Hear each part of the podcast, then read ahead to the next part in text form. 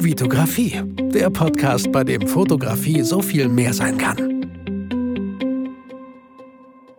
Hi, mein Name ist Vitali Brickmann und ich freue mich, dass du wieder in einer neuen Podcast-Folge dabei bist. Nach einigen Folgen mal wieder ein Interviewgast hier in meinem Podcast, Philipp Reinhardt, äh, Leica Ambassador, Herausgeber des ISO 400 Magazins und einige Bildbände findet man bei ihm im Shop auch. Philipp, ich freue mich, dass du dir die Zeit genommen hast, hier heute in meinem Podcast zu sein. Herzlich willkommen. Hallo, Vitali. Vielen Dank für die Einladung. Ich freue mich sehr, hier zu sein und freue mich auf ein paar lauschige äh, ja, Minuten sind zu wenig, Stunden sind vermutlich zu lang, aber irgendwas, was genau dazwischen liegt. Ein paar lauschige, flauschige Minuten, würde ich sagen. 45. Ich stoppe die Zeit. Let's go. ähm, Philipp, sehr cool. Die erste Frage, die ich äh, eigentlich äh, ja, all meinen Gästen stelle, die Fotografen sind, die mit Fotografie zu tun haben, ist, wie kamst du zur Fotografie? Wie hat die Fotografie dich gefunden? Ja, ist eine, glaube ich, eine bisschen längere Geschichte. Ich versuche sie mal ganz kurz und, und, und prägnant zu beantworten.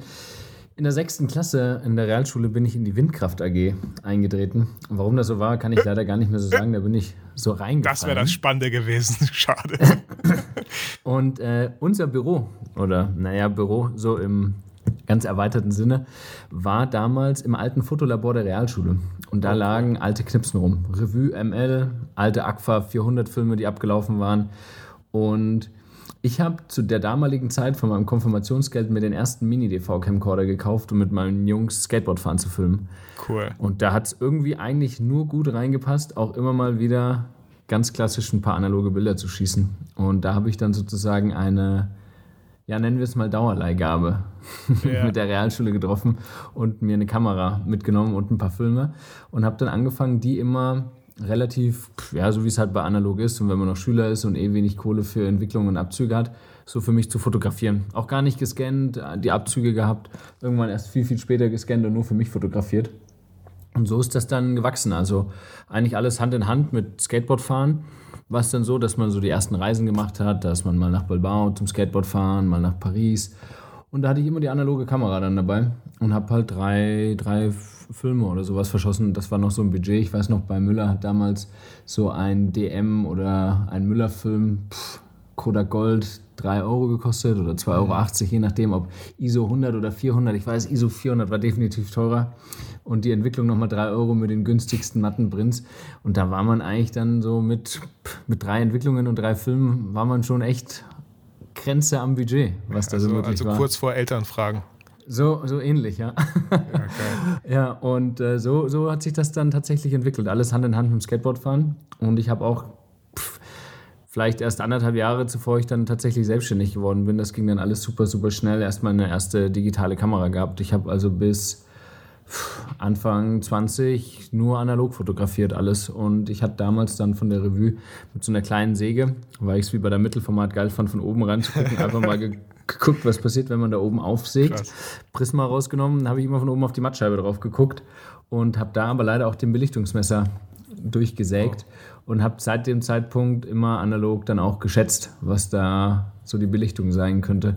Und so hat sich, glaube ich, ein ganz gutes Gefühl für Bilder und Licht und Schatten und Co so ganz, ganz automatisch entwickelt. Äh, voll. Also wenn man sich deinen Instagram-Account anschaut, wenn man auf deiner Homepage vorbeischaut, dann ähm, bin ich der Meinung, man erkennt schon diesen persönlichen analogen Touch, den ich sehr, sehr schön finde. Auch wie gesagt, dieses ISO 400 Magazin. Ich habe das zum ersten Mal bei Oliver Hugo gesehen, als ich bei ihm in der Wohnung war und äh, ist mir relativ schnell aufgefallen, dieses Magazin, diese Haptik, dieses Format, dieses Layout.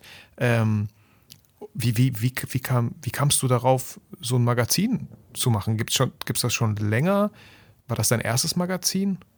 Mm, ja, es war mehr oder weniger so das erste Magazin. Davon gibt es jetzt drei Ausgaben. Ich bin jemand gewesen, der immer studieren wollte. Es hat aber dreimal so ganz knapp nicht geklappt, dass ich mich gefragt habe, wie kann man dreimal so knapp irgendwie nicht in einen Studiengang reinkommen?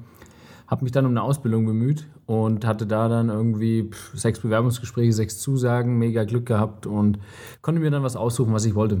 Und bin dann ähm, Mediengestalter für Digital- und Printmedien geworden mhm. und konnte da in der Agentur, ich habe die Ausbildung verkürzt und war äh, nach der Ausbildung direkt nur noch vier Tage die Woche da, um da schon irgendwie so dann den eigenen Kram so mit hochzuziehen Ich habe da aber relativ gut mitbekommen, wie wichtig es ist, Haptik, Format, Layout, ein anspruchsvolles äh, Corporate Design, einen guten Auftritt. Also ich liebe gutes Design und ich mhm. liebe auch ähm, schöne Produkte, die sich toll anfühlen und Sachen, die für die Ewigkeit gebaut sind. Und dementsprechend war es mir immer wichtig, dass auch meine Bilder gedruckt sind. Also ich bin heute noch jemand, der viele Magazine kauft, äh, wenn er mal irgendwie eine halbe Stunde hat an irgendeinem Bahnhof, dann geht er in den Bahnhofskiosk und dann, dann schmerzen zwar die 15 Euro für irgendein Magazin, aber ich liebe das irgendwie mitzunehmen. Ich war jetzt in Berlin im KDW und habe mich mit äh, amerikanischen äh, Modezeitschriften auch eingedeckt, weil ich das super geil fand, dass es die da gab, die auch wieder ganz anders aussehen als, als bei uns.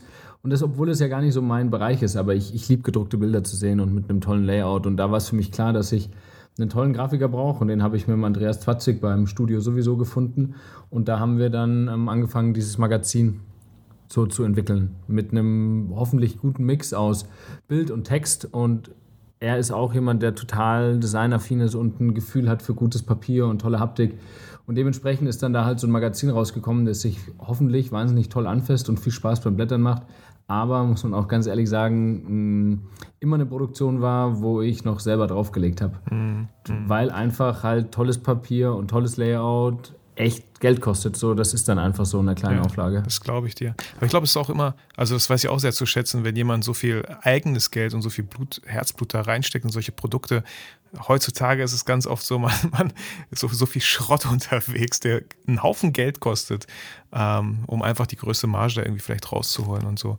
Also richtig, richtig schön, dass du da dabei auch geblieben bist und einfach selber vielleicht ja bei Minus eher rausgekommen bist, aber ähm, ich war davon direkt optisch voll überzeugt. Also auch das äh, gerne einfach mal, wenn ihr da Interesse habt, in die Shownotes bei deinem Instagram-Account auch mal, äh, ich glaube, du hast eine Story Highlights ISO 400, damit ihr ja nur äh, im weitesten Sinne ein Gefühl dafür bekommt. Man muss tatsächlich auch mal einfach sehen und anfassen. Das ist nochmal was ganz anderes. Also freut mich sehr, dass das bei dir genauso ankommt, wie, wie unsere Intention war. Und da kann man wieder sagen, jetzt kann man da wieder so viel predigen, dass man damit kein Geld verdienen ähm, muss, kann, darf, wie auch immer. Mhm. Es ist einfach bei mir so, dass es nie meine Haupteinnahmequelle war, sondern das war so ein Ding wie ein freies Projekt für mich. Ich war mit einem Basketballer in Kolumbien, um da ganz kurz die Geschichte zu erzählen. Gerne. Und mein Onkel lebt auch in Kolumbien. Und dann habe ich gesagt, hey, ich bleibe ein paar Tage länger. Ich war da für eine für eine Videodoku drüben und um die Bilder zu machen mit der chilenischen Nationalmannschaft und dem, dem Spieler aus unserem Team in Deutschland aus der ersten Basketballliga von den Hackrum ins Karlsheim. Und äh, für diese Videodoku wollten wir dann die chilenische Nationalmannschaft und ihn als Spieler begleiten. Und da habe ich gesagt, hey, das ist so viel schönes Material und so viele gute Geschichten mit der Nationalmannschaft aus Chile und mit meinem Onkel, den ich zum ersten Mal auf der anderen Seite der Welt in Bogota getroffen habe und ein bisschen Zeit, die ich vorne und hinten noch ranstricke. Und dann hat die Reise mir so gut gefallen und Südamerika, dass ich gesagt habe, hey, es war einfach, einfach echt schade, dass da runterfallen zu lassen, rechts und links. Aber der Trip war halt eigentlich bezahlt. Das ist nie, nie war die Intention, hey, wir müssen davon nicht so und so viel machen und wir müssen so rechnen. Sondern es war immer so, okay, komm, dann machen wir hier noch drei Seiten mehr und wir machen hier eine geile Bindung. Es hat ja so eine super geile Fadenbindung, dass du es auch mega gut aufschlagen kannst und eine offene Fadenbindung, dass du reingucken kannst. Also es ist schon von vielen Dingen schon besonders, auch vom Format. Und ähm, von dem her hat es mir viel mehr bedeutet, ein Produkt zu machen, wo ich einfach weiß, wow, viel geiler hätte ich es zu diesem Zeitpunkt kaum machen können. Mhm. Aber ich habe was gemacht, was ich auch in zehn Jahren noch in die Hand nehme und sage, das ist auch für mich einfach eine super geile Erinnerung, die über eine Community einfach genauso finanziert worden ist und jeder davon hoffentlich ein schönes Erlebnis hatte, das Ding anzugucken. Ja, ja, voll schön. Voll schön. Und ähm, ich finde immer das so spannend. Ich hatte schon mehrere Gäste, auch Ben, ben Hammer, Ben Bernschneider, die haben auch ähm, einige Bildbände äh, ja, rausgebracht und ich höre da immer halt Storytelling. Das ist, ich glaube, das ist meistens immer so die richtige Motivation, wo man ein Bildband oder ein Magazin vielleicht angeht, indem man denkt so, das ist eine schöne Geschichte, die ich hier erlebt habe und die möchte ich gerne irgendwie teilen. Würde ich ja? genauso unterschreiben, ja. Und vielleicht auch so ein kleiner Tipp an jeden, der noch kein Bildband gemacht hat. Vielleicht ist es einfacher zu gucken oder man erlebt was, man macht einen Ausflug und das einfach ein bisschen reportagemäßig zu begleiten. Dann hat man ja schon mal die Chronologie, da muss, muss man sich ja schon mal um keine Bildreihenfolge kümmern, sondern um eine Bildauswahl und dann in die richtige Reihenfolge, die ja chronologisch dann ist. Und vielleicht ein paar, paar Texte oder so. Vielleicht wäre das so ein kleiner Einstieg an die Zuhörer, die sich vielleicht denken so, hey, ein Bildband? kriege ich irgendwie auch Bock, wenn ich jetzt hier Philipp die ganze Zeit zuhöre. Ja, also wenn du eine Geschichte hast, wo du glaubst, die ist gut zu erzählen und sieht optisch auch noch gut aus, ist es, glaube ich, genau richtig. Wenn ich jetzt einfach nur zwei Wochen nach Malle geflogen bin, eine geile Zeit hatte, Sonnenauf- und Sonnenuntergänge fotografiert habe und noch ein bisschen Strand und drumherum, ist es vermutlich zu dünn. Ne? Man ja. muss sich ja tatsächlich auch, und das ist eigentlich das, was am schmerzhaftesten ist, aber sicherlich das, was am wichtigsten ist, sich schon auch immer kritisch hinterfragen. Ist das jetzt, was ich mache, hat das wirklich Relevanz oder finde das jetzt nur ich geil, weil ich dabei war? Ne? Das ist ja immer so ein Ding, wo man, wo man ganz ja, kritisch mit sich selber sein muss, ob das jetzt cool ist und auch die Zeit rein zu investieren, weil so ein, so ein Magazin macht sich nicht in acht Stunden. Das ist ja, halt so, das voll. ist nicht an einem Tag gemacht. Also kannst du machen, aber also ich krieg's nicht hin mit dem, was ich mir vorstelle, was am Ende rauskommt, das in einer Stunde irgendwie dann, dann hinzubekommen. Und was für mich vielleicht der wichtigste Tipp war, das so schnell wie möglich anzugehen, dass man noch mhm. weiß, wie es sich angefühlt hat und tatsächlich vor Ort wenigstens ein paar Notizen machen. Mhm. Ich finde, ein bisschen Text ist immer super wichtig, um aus Bildern, wie du es gerade gesagt hast, mehr zu machen als nur eine Anreihung von Bildern, mhm. sondern eine schöne Geschichte zu erzählen und die bleibt am Ende hängen. Und so versteht man auch die Bilder besser, weil du, der die Bilder geschossen hat, der weiß natürlich immer, was passiert und was passiert ist. Aber jemand, der sich nur anguckt, der weiß nicht, was zehn Meter davor war, was zwei Tage danach war. Und auch als einer selber denkt man immer im Moment, ach, das werde ich nie vergessen, dass der Peter mhm. heißt. Aber du kommst in Deutschland wieder an und dann überlegst du so, oh, oh wie hieß der nochmal? Und dann, dann googelst du kolumbianische Vornamen und irgendwann entscheidest du dich dann, ja, okay, dann, oh, dann wird es doch Juan der oder irgendwas. So, er sieht der, auf jeden Fall wie Juan aus. ja, so. Und äh, das war für mich immer was, was wichtig ist. Eine kleine Sprachnachricht irgendwie in, ins iPhone ja, reinlabern cool. mit ein paar Notizen. Ja, cool. Ich hatte gerade so eine spontan äh, Bildband-Idee für Mallorca.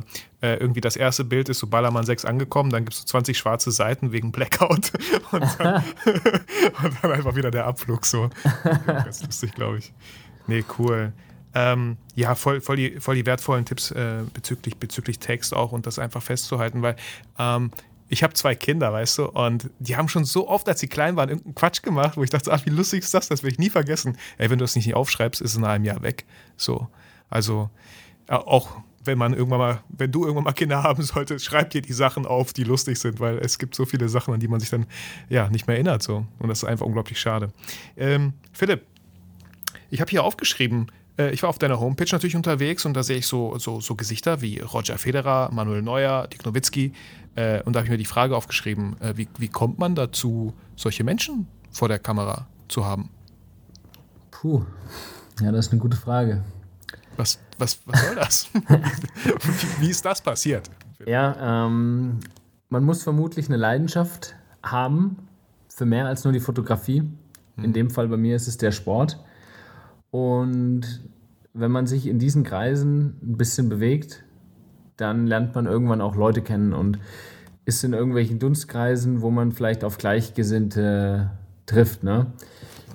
Ich habe halt immer darauf hingearbeitet, auch im Sportbereich zu sein. Also es ist nicht so, dass auf einmal mein E-Mail-Postfach, weil ich auf meiner Webseite geschrieben habe, hallo, ich will gerne mit Athleten und Sportlern zusammenarbeiten, auf einmal übergequillt ist mit äh, Agenturen, die mir gefragt haben, möchten Sie bitte hier einen der genannten Sportprofis fotografieren, sondern es ist schon ein Prozess und ein Weg, den man geht und ein, vor allem ein Vertrauen, was man sich erarbeiten muss. Auch die, die Sportwelt ist einfach wahnsinnig klein. Alles, was da passiert, weiß gefühlt eigentlich jeder. Also das, das ist einfach so, das ist nicht mhm. super groß, bedeutet Vertrauen davon auf gar keinen Fall missbrauchen. Man muss die Leidenschaft, die man hat, die muss echt sein. Also wenn ich jetzt gestern Künstler gut fand und morgen Musiker und in drei Tagen Sportland, mhm. ist das vermutlich zu wenig mhm. als dass man da reinkommt und die Leute spüren, dass du mit einem ähnlichen Interesse da dahinter bist, wie vielleicht sie sind und dass man vielleicht auch in dem einen oder anderen Bereich ähnlich tickt, ne? von, von Arten, wie man denkt oder von Herangehensweisen und sich da dann auch versteht und natürlich einfach dieses Interesse für Sport und zu wissen, was da abgeht, darf vermutlich auch nicht komplett runterfallen, weil für die unangenehmen Pausen, die zwischen mhm. vier, dem vierten und dem fünften Bild entstehen, mhm. ist es vielleicht nicht schlecht beim Akkuwechsel oder wenn die Kamera auf einmal nicht mehr funktioniert, so wie bei einem Shooting mit äh, Dirk Nowitzki damals, als äh, alles funktioniert hat und als er sich äh, dann hingesetzt hat, auf einmal nichts mehr gelaufen ist. und ich richtig gemerkt habe, wie mir warm geworden ist, wie ich angefangen habe zu mhm. schwitzen. Also ich rede hier von einem Zeitraum von vielleicht so 20 20 Sekunden, aber wenn man halt manchmal mit solchen Leuten, ich sag Ja. mal, zwischen zwei und acht Minuten hat, sind 20 Sekunden echt schon eine lange Zeit, wo nichts geht und man ja nicht weiß, wie schnell sich dieses Problem jetzt löst. Und ich auf einmal die Frage bekomme, passiert dort noch was oder passiert dort nichts mehr? Und man die komplette No Kamera pressure. einmal auseinander äh, baut. Also Akku rein, Akku raus, Objektiv ran, Objektiv raus, Kamera ein, aus, wieder SD-Karte rein, raus.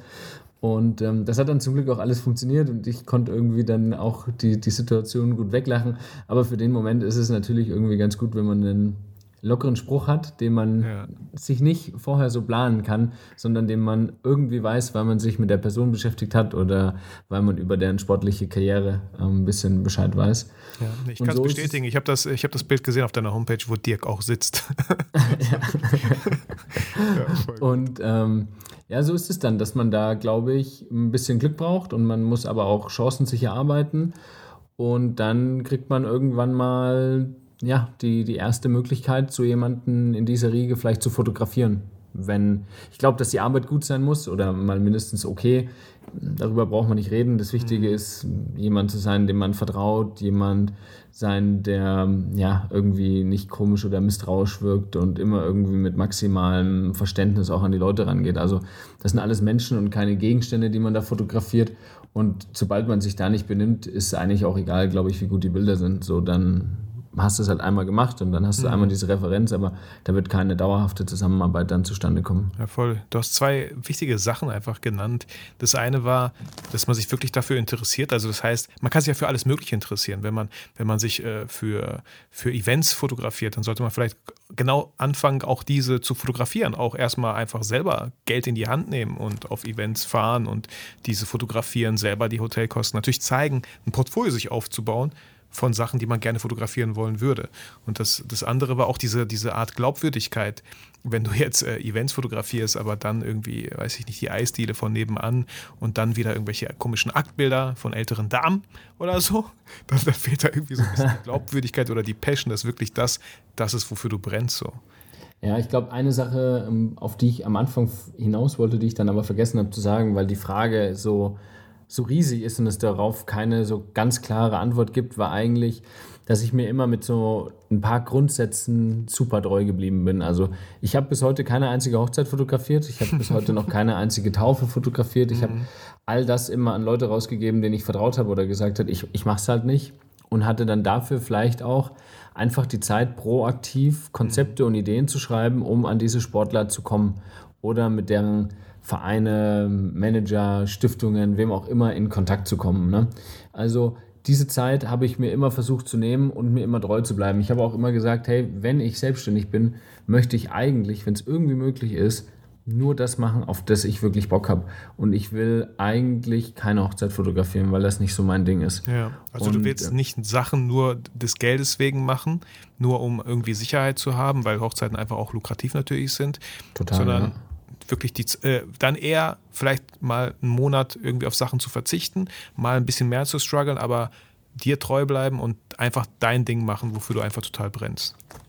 Ja, absolut. Also, wie soll ich ähm, in dem einen Bereich, in den ich möchte, wie soll ich da stärker werden, wenn ich meine Freizeit immer mit all den anderen Sachen fülle und dann ähm, Samstag, Sonntag auf Hochzeiten bin oder all den Samstag, Sonntag dann so für mich bin und Montag, Dienstag, Mittwoch Bilder aus der von der Hochzeit bearbeite und Donnerstag mein E-Mail-Kram mache. So, dann habe ich noch einen Tag die Woche vielleicht, wo ich mich dann tatsächlich um diesen einen Bereich, in den ich will, reinarbeiten kann.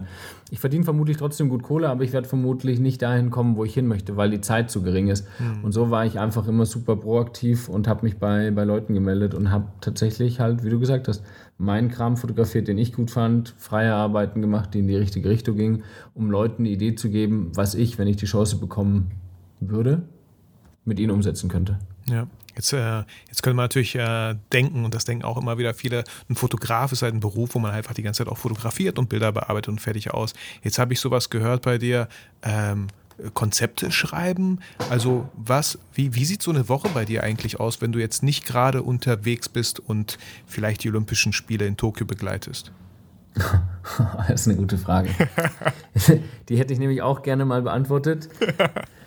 Es ist glücklicherweise, kann ich auch ganz ehrlich sagen, und ich habe auch, ich sage es ganz bewusst, noch mega Bock drauf, so viel zu unterwegs zu sein. Ich ja, habe cool. irgendwas zwischen 200 und vielleicht 250 Hotelübernachtungen im Jahr. Also bei, okay. mir, bei mir gibt es nicht so eine ganz klassische Woche, dass ich von Montag bis Freitag daheim bin und am Samstag ähm, auf irgendeinem Sportevent, sondern es ist eine, eine bunte Wischung bei mir aus hm, gebuchten Tagen, wo ich zum Fotografieren irgendwo bin, festen Tagen von Teambetreuungen. Also ich begleite eine Basketballmannschaft in der ersten Bundesliga, wie vorhin schon gesagt, die Hakkumann ins Kreilsheim.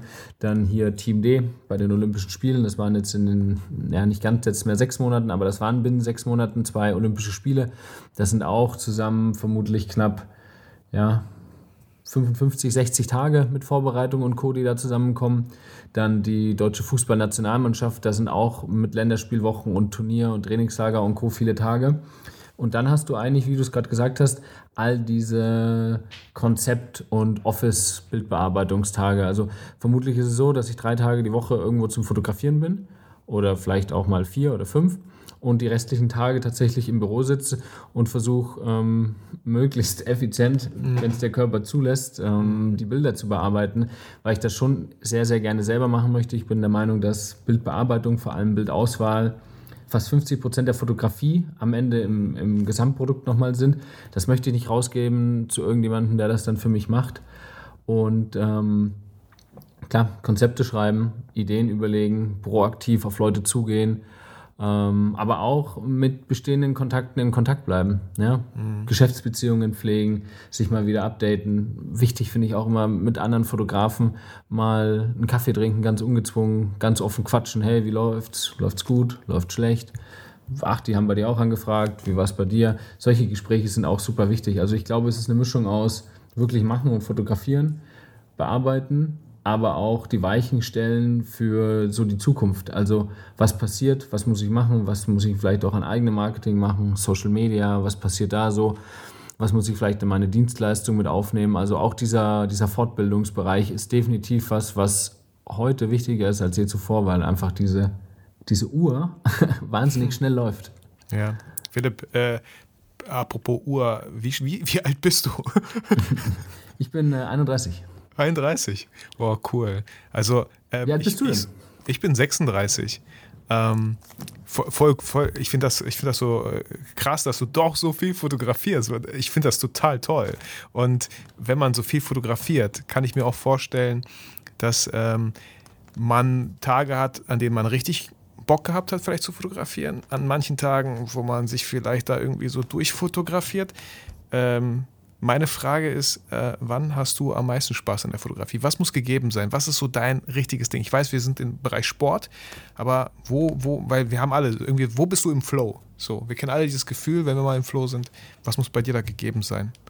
Also, das ist vermutlich so, wenn man es so nennen möchte, vielleicht das Ding, was, wo andere sich vielleicht am schwersten tun, ist mir irgendwie immer gut, zu, gut, gut reingelaufen. Also im Sinne von improvisieren, wenig Zeit, viele mhm. gute Bilder schießen. Mhm.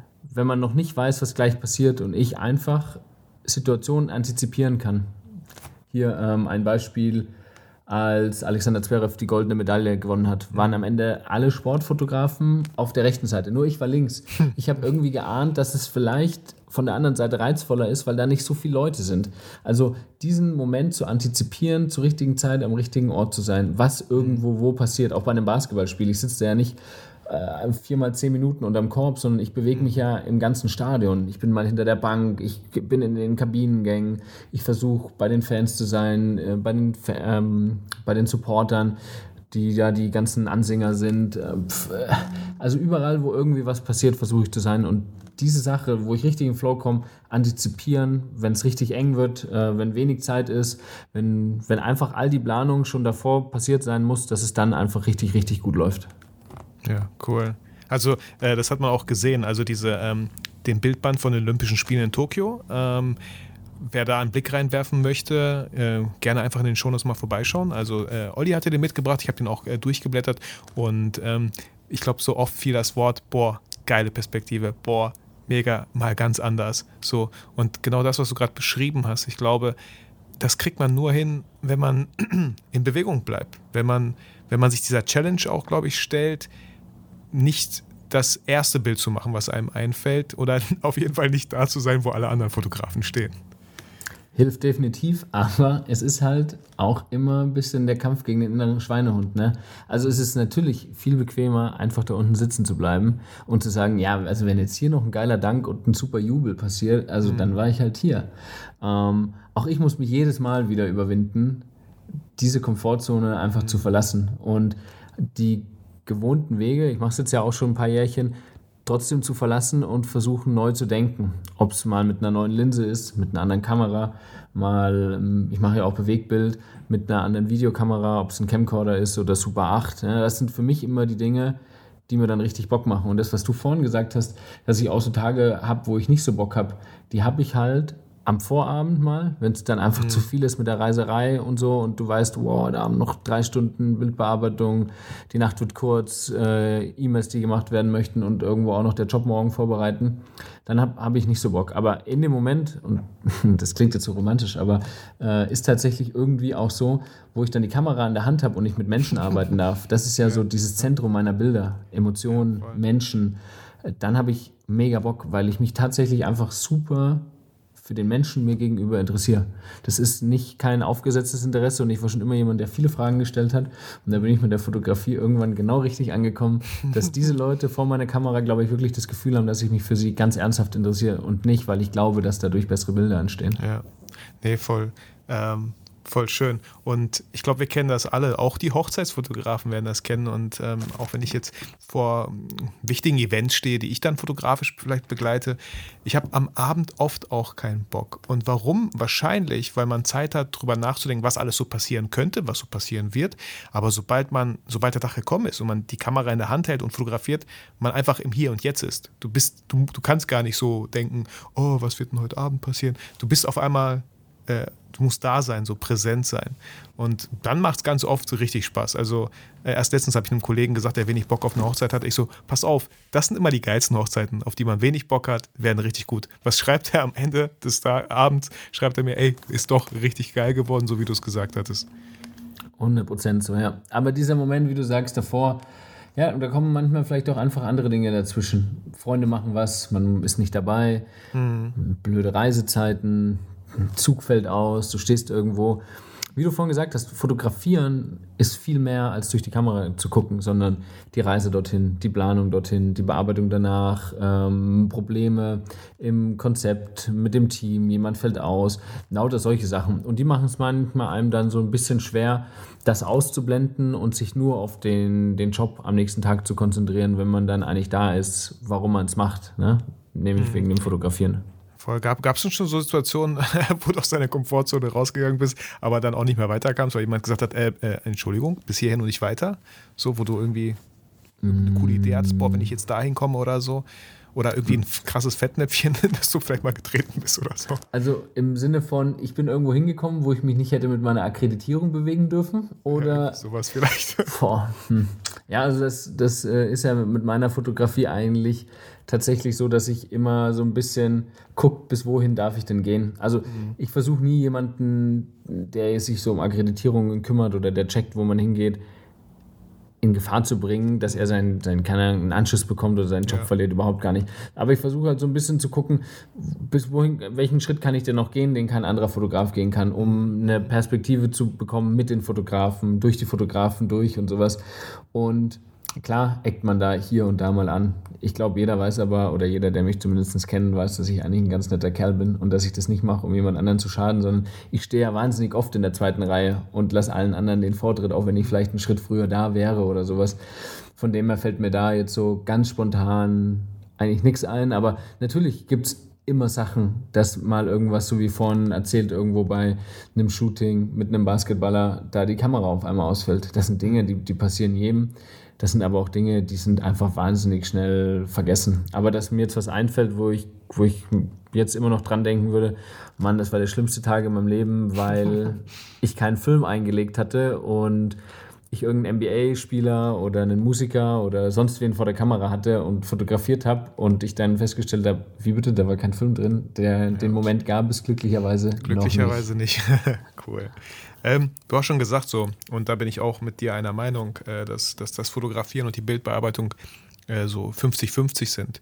Ähm, was für eine Gewichtung hat ungefähr Social Media bei dir? So, wie wichtig ist das für dich? Wie, wie, wie viel Zeit investierst du da? Weil man sieht halt immer ne, große Accounts, man sieht viele Bilder äh, und denkt, boah, wie schafft er das denn auch noch unterzubringen? Boah, das ist ganz, ganz schwierig, weil ich weiß, dass es tatsächlich immer wichtiger wird. Das ist genau das, was ich vorhin gesagt habe, sich auch bewusst Zeit dafür einräumen, mal ein Reel zu schneiden, auch wenn eigentlich dafür keine Zeit mehr ist. Mhm. Oder sich auch gestern Abend noch um 21 Uhr nochmal ranzusetzen, um einen Instagram-Post zu bauen, der irgendwie nicht nur dahin geschmiert ist, sondern der Hand und Fuß hat von der Geschichte und von den Framings und sauber in 4 zu 5 ist, obwohl zwei Drittel der Bilder dann doch im Querformat sind oder oder oder, ne? Mhm. Und da eine kleine Idee reinzubringen. Ich habe mir vor drei Jahren viel, viel schwerer damit getan. Ich kann jetzt auch nicht sagen, wie viel Prozent das von meinem Tag decken oder so, aber ich versuche, was zu finden, was mir Bock macht, weil ich mir immer einrede, dass es ein Magazin ist, eine Veröffentlichung, was, was nach, nachdem Fotografen früher immer gelächzt haben und jetzt hat man da Leute und ob das 20 oder eine Million Leute sind, die dann so ein Bild sehen, es ist doch irgendwie geil, seine eigene Publikation zu haben und so versuche ich das immer zu sehen, wie ein kleines Magazin, was man rausbringt, eine kleine Veröffentlichung und so macht es mir dann eigentlich schon auch Spaß und ich merke auch, dass es vielen Leuten Spaß macht, da drauf zu gucken weil irgendwie super interessante ähm, Unterhaltungen darüber entstehen, über ganz unterschiedliche Sachen und man Leute unterschiedlich gut kennenlernen kann, auch je nachdem, wie viel man preisgibt. Ich gebe ja auch nicht alles preis und, glaube ich, ganz gesundes Mittelding neben der Fotografie. Mhm. Ähm, aber ich versuche einfach was zu finden, was mir Spaß macht. Und dann kann ich jetzt nicht sagen, das sind so und so viel Prozent. Das ist mal zwei Wochen weniger. Ich weiß auch, wenn ich jetzt dann am Morgen nach Portugal fliege und ein bisschen surfen gehe und äh, mal zehn Tage die Füße hochlege, dass ich da definitiv wenig machen werde. Ich werde mal reingehen, ich werde mal was posten. Ich habe ein bisschen was vorbereitet dafür, um die Sachen schnell abzuschießen. Aber ich weiß, dass es total wichtig ist und ich kann, kann nur sagen, dass es definitiv vermutlich nicht unwichtiger in der Zukunft wird, einfach wegen der Sichtbarkeit, die man dadurch hat. Ja, ja cool. Und ähm, ich meine, du machst unglaublich tolle Bilder und du machst auch unglaublich coole Videos, die man auf deiner Homepage findet. Ähm, und ich versuche immer wieder hier im Podcast die Leuten, ja, ich, ich will es nicht sagen, zu überreden, aber es ist einfach Videografie ein bisschen schmackhafter zu machen. Aber ich sage immer, die, die Technik habt ihr ja eh schon in der Hand. Was, was würdest du sagen? Wo, wo liegt für dich der äh, größte Unterschied zur, zur, zur Videografie, von der Fotografie? Was ist das Besondere für dich? Ich weiß, es ist dann Bewegtbild, aber was macht es für dich noch mehr oder interessanter oder spannender, ohne das eine gut und das andere schlecht reden zu wollen? Also auf jeden Fall aufwendiger macht es. Mhm. Ähm, klar, du hast zehn Bilder schnell am Ende am Handy durch Lightroom durchgejagt und rausgehauen, aber ähm, ein Video aus zehn Sequenzen zusammenzuschneiden, das kriegst du schon auch hin, aber dauert definitiv wesentlich länger. Und es ist deutlich aufwendiger, ein Video auch zu filmen. Auch eine Geschichte mit Video zu erzählen, ist deutlich schwieriger. Du kannst zehn Weitwinkelschüsse ohne Probleme nutzen, um eine Geschichte zu erzählen, aber zehn Weitwinkelvideos, ohne dass du einmal näher dran bist, ein Detail mhm. zeigst oder sowas, ist halt deutlich schwerer. Für mich macht es aber auch irgendwie aus. Ich ähm, bin ja in die Fotografie so reingefallen, kam ja eigentlich ursprünglich immer aus dem Videobereich und bin eigentlich auch heute immer noch sehr überrascht, dass ich jetzt mein Geld mehr mit der Fotografie als mit dem Video verdiene, weil ich, wenn mir jemand vor 15 Jahren gesagt hätte, du wirst mal einen Blitz aufstellen und dann damit fotografieren und Geld verdienen, hätte ich gesagt, ich weiß überhaupt gar nicht, wie man blitzt und weiß überhaupt gar nichts, bin ja der komplette Autodidakt. Das wird niemals so sein. Und ähm, das Filmen ist irgendwie hat man, glaube ich, nochmal eine andere Nähe. Man muss mehr bedenken. Man muss ja tatsächlich viel mehr Gedanken reinstecken, viel mehr in die Vorbereitung. Einfach nur filmen und zu hoffen, dass was Gutes rauskommt, ist dann schon auch ein bisschen ein Glücksprodukt. Aber es macht halt was auch deutlich greifbarer nochmal und man kann auch einfach Geschichten damit teilweise viel besser erzählen. Ja, aber ich höre schon äh, die Aufwendigkeit raus und das ist wahrscheinlich der Hauptgrund, warum so viele bei der Fotografie lieber bleiben, statt mit der Videografie auch mal äh, ja, sich näher zu beschäftigen. Ja, cool, spannend. Ähm, Philipp, du hast ja einige Bildbände natürlich nicht alleine rausgebracht, ähm, möchtest du darüber gerne ein paar Worte verlieren, wie, wie die zustande gekommen sind? Zum Beispiel Olympische Spiele 2021 Tokio. Ähm, war das eure Idee? Äh, wer ist mit euch gemeint? Und, ähm, oder, oder, oder war das so ein Auftrag? Ähm, kannst du uns da kurz ein bisschen abholen? Klar, also Ich glaube, meine Affinität überhaupt zu Büchern, Bildbänden, gedruckten Bildern, wie vorhin erwähnt, kommt aus dieser Agenturzeit, mhm. wo ich gearbeitet habe und auch einfach viele Printprodukte nicht nur äh, in Druck geschickt habe, sondern auch mich ums Layout gekümmert habe. Aber der Moment, als ich dann bei den Basketballern angeheuert bin, war so der Moment, wo ich gedacht habe, wow, vielleicht kann man auch da mal ein Bildband machen, vielleicht da mal reinhüpfen. Also ich habe mit den Basketballern, ich glaube, zwei Magazine und drei oder vier Bildbände mittlerweile gemacht und diesen Wunsch als Fotograf mal ein gedrucktes Buch zu haben, das war einfach mhm.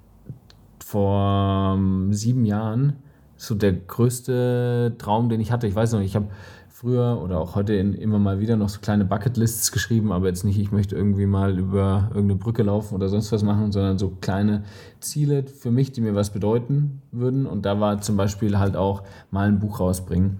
Und so ging das bei mir eigentlich los, dass ich dann angefangen habe, mal ein kleines Buch zu machen, mal ein kleines Magazin, dann mal mit der Agentur, die bei, der, bei den Basketballern mit drin ist, ein größeres Buch zu machen und dann auch irgendwann die Zwecke und die Ideen und das Storytelling besser wurde und ich da sozusagen echt ein paar sehr, sehr lehrreiche Jahre mit diesen Basketballbüchern hatten, hatte.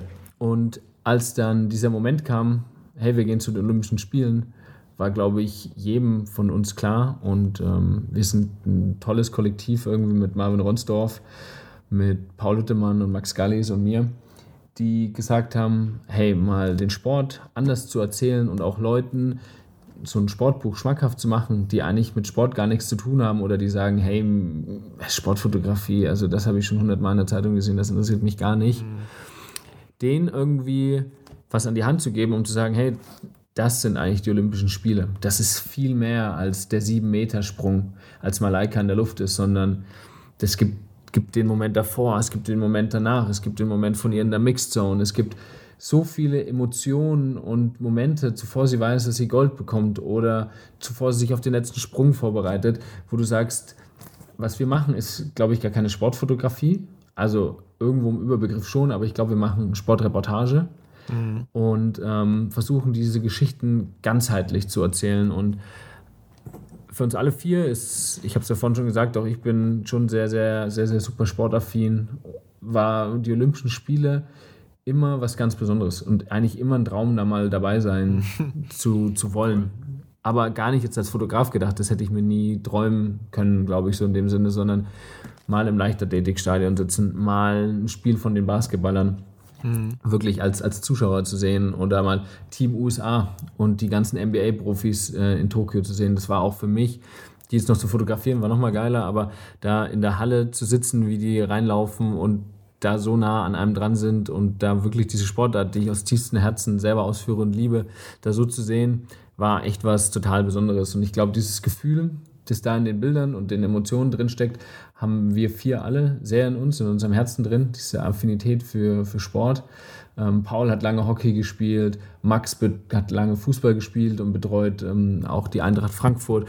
Marvin ist, ist, ist Partner in einer Sportagentur und ähm, liebt den Sport und hat damals schon Kampagnen gemacht für die, die Europa- und Weltmeisterschaft und sowas. Also wir lieben das alle so sehr, da ist jetzt keiner reingefallen, weil er gute Bilder macht, aber mit, mit Sport nichts zu tun hat, dass wir gesagt haben, hey, darüber ein Buch zu machen und was für die, in Anführungszeichen, Ewigkeit wäre ein kleiner Traum. Und das in einem ordentlichen Anspruch, also vom Layout, übers Papier, über eine geile Idee, wie wir auch alles zusammenbringen. Ne? Es ist ja nicht, dass wir chronologisch da die Bilder zusammengeklatscht haben, mhm. sondern wir haben ein System, um kleine Geschichten zu erzählen. Wir haben ein System kapitelübergreifend. Wir haben Farbkodierungen, um die Bilder äh, zuordnen zu können, ohne dass jetzt unter jedem Bild steht, von wem es ist oder oder oder. Ne? Mhm, und cool. so versuchen wir einen guten Mix zu finden für Fotografen und, und, und Fotobegeisterte diese Bilder abzudecken, aber auch für die Leute, die am Ende für den Sport interessiert sind und sich interessieren, hey, wie, wie viele Medaillen hat jetzt Deutschland geholt? Ähm, wo ist dieses Bild von Malaika mit der Goldmedaille, wo man noch Übersichtszeiten hat, wo man auch solche Fakten mal ein bisschen zusammenfasst? Also was, was deutlich tiefer reingeht und jedes Bild hat irgendwie noch eine Bildunterschrift, das erklärend ist und so. Das sind alles kleine Dinge und kleine Details, die einfach so viel Arbeit machen, so viel mehr Arbeit als alles andere. Ähm, aber glaube ich, die dieses Buch hoffentlich zu was ganz Besonderem machen. Ja? Und diesen Traum haben wir uns damit erfüllt, ein Buch machen zu können, das sich durch durch Leute, die da ebenfalls Bock drauf haben, hat einfach finanzieren lassen. Das war einfach großartig. Und dass wir das jetzt weiterführen durften mit einem Buch über die Olympischen Winterspiele in derselben Konstellation und äh, in demselben Format und trotzdem neue Ideen reingebracht haben, um es nicht eins zu eins zu kopieren oder die Bilder auszutauschen, sondern da noch ein bisschen ja, auch die Learnings wirklich mitzunehmen und kritisch an dem Tisch zu sitzen und sagen, hey, das war kacke, das war geil, davon brauchen wir mehr. Und keiner da sich von dem anderen auf die Füße getreten fühlt, war einfach, glaube ich, für uns alle vor vier Jahren überhaupt gar nicht greifbar, dass sowas passieren könnte. Und heute ist einfach was ganz Besonderes, wenn dieses Buch aus der Druckerei kommt und bei einem daheim einfach eindrudelt und man es öffnet und sich nicht nur durch die Momente bringt, sondern auch all diesen Schweiß und Arbeit und harte Nächte, die man sich um die Ohren geschlagen hat, um dieses Buch Korrektur zu lesen und kleine Änderungen zu machen und aber auch nochmal, wenn man fast fertig ist, grundsätzliche Dinge zu hinterfragen und sagen, hey, das haben wir so gedacht.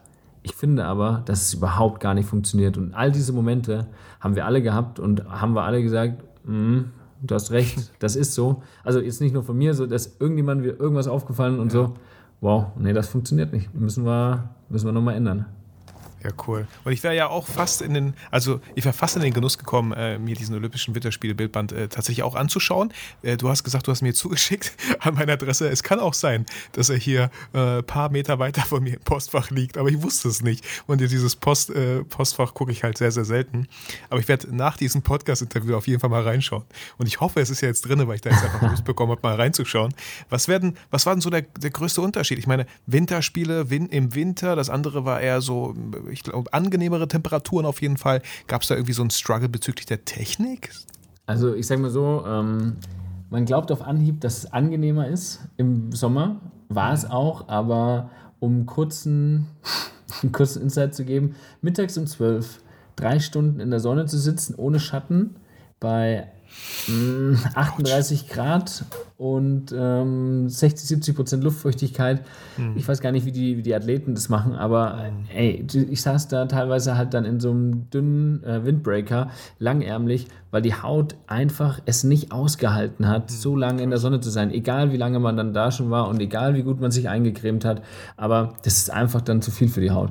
Jetzt in China teilweise minus 28 Grad, ähm, Maske, Tücher, äh, die man irgendwie noch im Gesicht hat, um sich vor der Kälte zu schützen, frieren an, Eiskristalle an den Augenbrauen, weil äh, das, voll die Extreme, ey. Die, dieser Atem halt aufsteigt, ne? Ähm, so kalt, dass man die Füße nicht mehr spürt und einfach sagt, okay, ich, ich, muss jetzt sofort rein, weil überhaupt gar nichts mehr geht. Und das trotz irgendwie absoluter Funktionswäsche kann man sich so fast nicht mehr vorstellen. Also ich habe mir noch gedacht, ey, dass es so kalt ist und dass irgendwann auch die Handwärmer bei dieser Kälte nicht mehr angehen, ey, das, ja. das kann ich mir nie wieder vorstellen. Und ich kann es mir auch jetzt nicht mehr vorstellen, wie sie es angefühlt hat, obwohl ich dabei war, weil ich schon genau gewusst habe, dass es sich ein halbes Jahr später, ähm, dass du nicht mehr in dieses extreme Gefühl reinkommst von so vielen Minusgraden und so kalten Fingern, dass wirklich gar nichts mehr geht. Oh, krass. Und aber ähm, ist irgendwie keine Linse beschlagen, irgendwelche Flüss Feuchtigkeit in der Linse, äh, Akkus super schnell leer gegangen? Mm, nee, also ich, vielleicht ist mein Akku super schnell leer gegangen, aber ich kann mich nicht mehr daran erinnern, dass dem so war. Es gibt halt so ein paar Kleinigkeiten, wenn du mit anderen Fotografen redest, die das schon mal miterlebt haben, worauf was man achtet. Ne? Also klar, nicht äh, vom wärmsten Ort zum kältesten Ort mit der Kamera am, am, am besten ganz oft hin und her laufen, sondern genau. halt gucken, dass dass man die Sachen nicht auf die Heizung legt, wenn man jetzt ins Hotel kommt, dass das sich alles so langsam klimatisiert. Aber die, die Leicas, die ich habe, das war eine Q2 und eine SL2 und SL2S und 90280 und 2470, da war nie was beschlagen und da ist auch eigentlich nie was ausgegangen bei meinen Akkus. Man guckt halt, dass man so Akkus dann irgendwo nah am Körper trägt, dass die mhm. nicht ganz super kalt sind, aber auch wenn dem nicht so war, ist es ähm, ist es mir jetzt nicht aufgefallen, ist mir jetzt nicht negativ irgendwas hängen geblieben. Ich hatte auch nie eine beschlagene Optik oder sowas. Also auch ja. das ist nicht passiert. Aber alles Dinge, vor denen ich vorher super Schiss hatte und mir keiner sagen konnte, na, das passiert auf gar keinen Fall. Cool. Und äh, seid ihr, habt ihr euer Ziel erreicht, indem ihr auch diesen Bildband mit den Winterspielen so veranschaulicht habt, dass jemand, der wenig äh, Affinität zum Sport hat, trotzdem so auf seine Kosten kommt? War da noch dieses dieses Ziel gegeben, was ihr da bei den Olympischen Spielen hattet? Ich glaube, mehr als noch im Sommer, weil der Sommer tatsächlich von den Unterschieden der Sportarten deutlich deutlichere Unterschiede hat. Im Winter hast du halt in der Bobbahn passieren halt viele Events. Einer Bob, Zweier Bob, Dreier Bob, Vierer Bob, Fünfer Bob, Achter Bob. Also Ja, krass. Ach, Quatsch, ne? Nicht so extrem, aber ähm, die fahren halt vorwärts und auf dem Bauch und rückwärts und also da passiert halt einfach viel mehr so in Konstellationen, wo du sagst, hey, wo wir vorher ähm, Fußball, Basketball, Tennis hatten, sind wir jetzt halt irgendwie gefühlt nur in der Bobbahn. Und ob die jetzt da alleine oder zu zweit oder zu viert runterfahren, da, das ist schwierig, von den Bildern eine große Varianz reinzubekommen. Bedeutet, da war die Bildauswahl eigentlich noch viel, viel schwerer. Und gestern habe ich aber erst tatsächlich eine, eine Instagram-Story von jemand ganz lieben gelesen.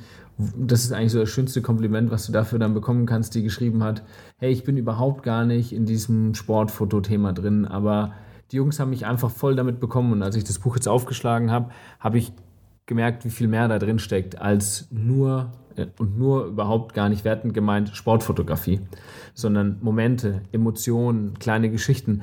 Und ich glaube, mit Ein solchen Stück Kultur, so auch wenn ich es noch nicht gesehen habe.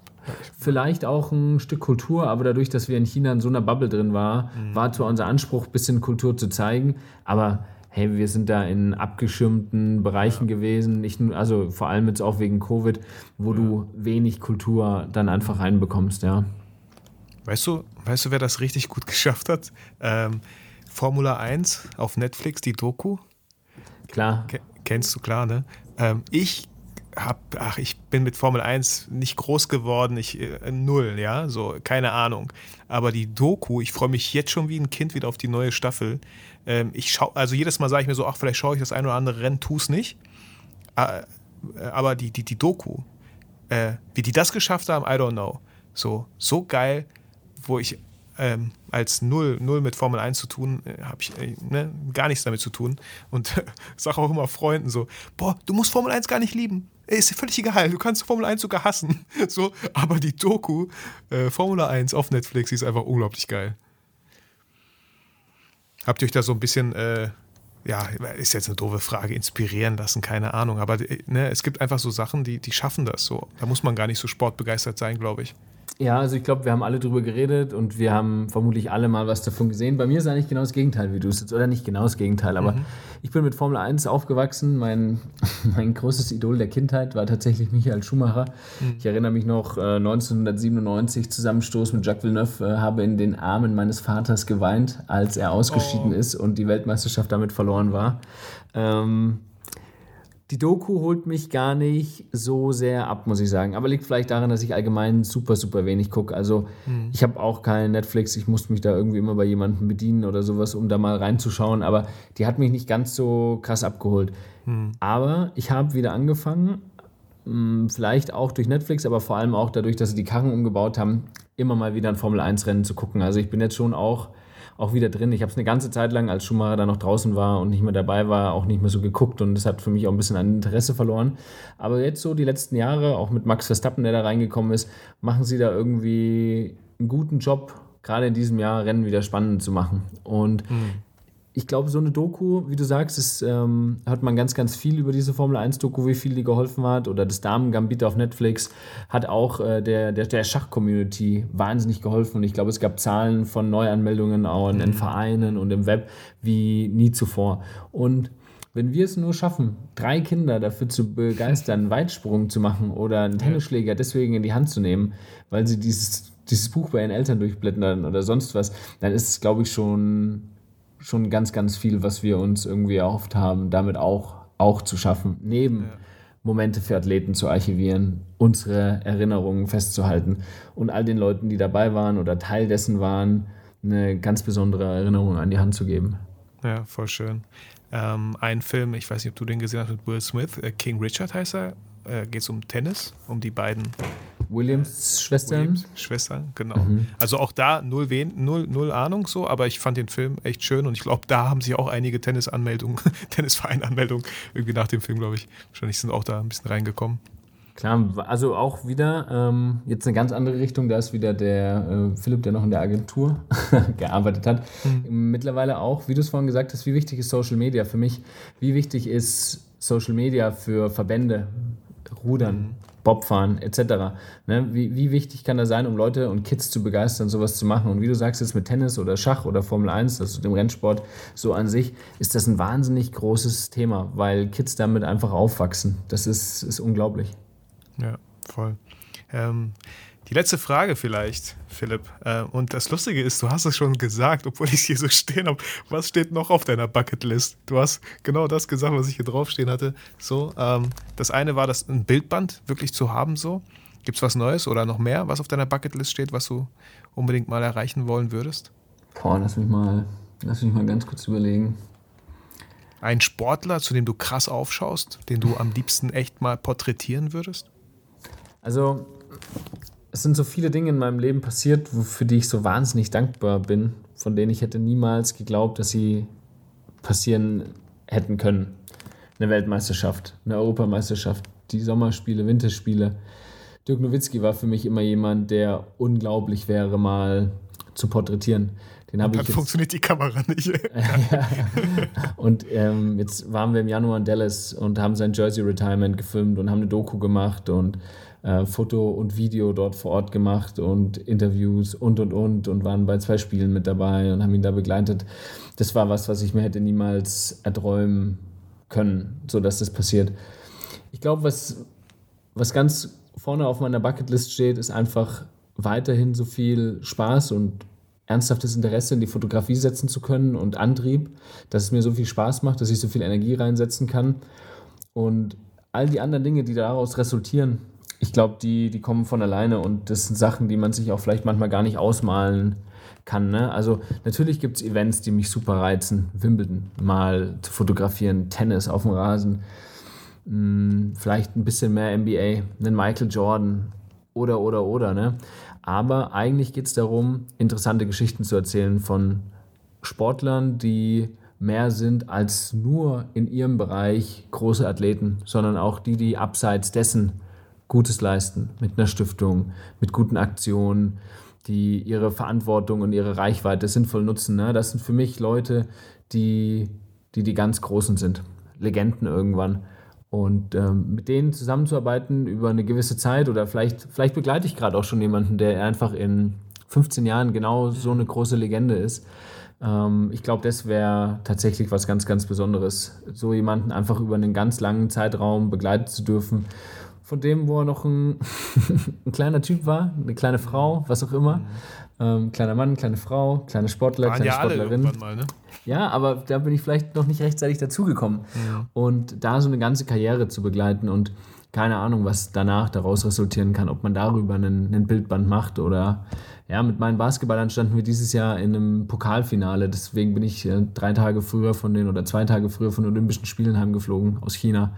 Ganz spontan. Wir haben ähm, Mittwoch beschlossen, dass ich Mittwochabend nach Hause fliege, beziehungsweise Donnerstag früh, um dann Freitag in Frankfurt zu landen, da in den Mietwagen zu steigen und nach Berlin hochzuballern, um Freitagabend zehn Minuten vor der Mannschaft in Berlin anzukommen. oh, um äh, den Chatlag hoffentlich zu umschlafen. Das hat geklappt. Wir haben das Halbfinale am Samstag gewonnen und haben am Finale am Sonntag ganz bitter verloren. Das war vielleicht so der traurigste Moment, den ich je mit einer Mannschaft erlebt habe. Mhm. Und auch mit denen mal einen Titel zu gewinnen. Auch das wäre ein großer Traum. Ne? Aber da, ich kann ja nur begleiten, ich kann ja, ja nur am Start voll. sein. Ich kann, kann nicht so sehr zum Sportlichen beitragen. Kannst ja nur zur richtigen Zeit am richtigen Ort sein. so ist es. Aber wenn ich weiterhin Bock habe, so zu fotografieren und weiterhin einen Drive habe, frische Ideen umzusetzen, die mir auch Bock machen und ich nicht zu einem stumpfen Dienstleister werde, weil ich denke, ich habe schon alles hundertmal gesehen, was halt nicht so ist, dann ist, glaube ich, jedes Jahr aufs Neue ein Haken am wichtigsten Punkt auf der Bucketlist. Ja, cool. Das hast du richtig schön zusammengefasst hier, Philipp. Vielen Dank für dieses inspirierende Gespräch so. Ich hoffe, äh, dass es interessant war und dass ich nicht so viel rumgepalabert nee, habe. hast du nicht. Hey, äh, wenn ich Leute einlade, dann dürfen die auch ganz viel reden, weil sonst müssen Leute nur meine Stimme die ganze Zeit hier hören in meinem Podcast. Also Philipp, vielen, vielen Dank für dieses. Ja, da waren viele schöne Ansätze, glaube ich, die, äh, die auch teilweise ja motivierend sind, wie gesagt, auch inspirierend und ähm, fand ich ein sehr, sehr angenehmes Gespräch mit dir. kann ich nur zurückgeben. Vielen Dank für diese sehr, sehr angenehme Einladung, für dieses sehr angenehme Gespräch. Und äh, irgendwann wird es vielleicht eine Fortsetzung geben, auch. Ja, hoffe ich doch. Und ich so. bin erstmal mega gehypt wegen diesem Bildband und hoffe so sehr, dass es da in diesem Briefkasten drin ist. Wenn nicht, gedulde ich mich noch ein paar Tage. Philipp, äh, ich wünsche dir weiterhin viel Erfolg, viel Spaß vor allem in der Fotografie, ähm, viele weitere Striche auf deiner Bucketlist. Und äh, ja, vielleicht sieht man sich, vielleicht spricht man sich. Ich wünsche dir auf jeden Fall alles Gute. Hey, das wünsche ich dir auch und äh, bleib gesund ganz viele Striche auch auf deiner Bucketlist und äh, die Energie, die du ausstrahlst, behalte die einfach bei. Das ist super, super angenehm. Gefällt mir sehr, sehr gut. Dankeschön. Danke. Philipp, mach's gut. Hey, mach's gut. Vitali, bis dann. Ciao. Bis dann. Ciao.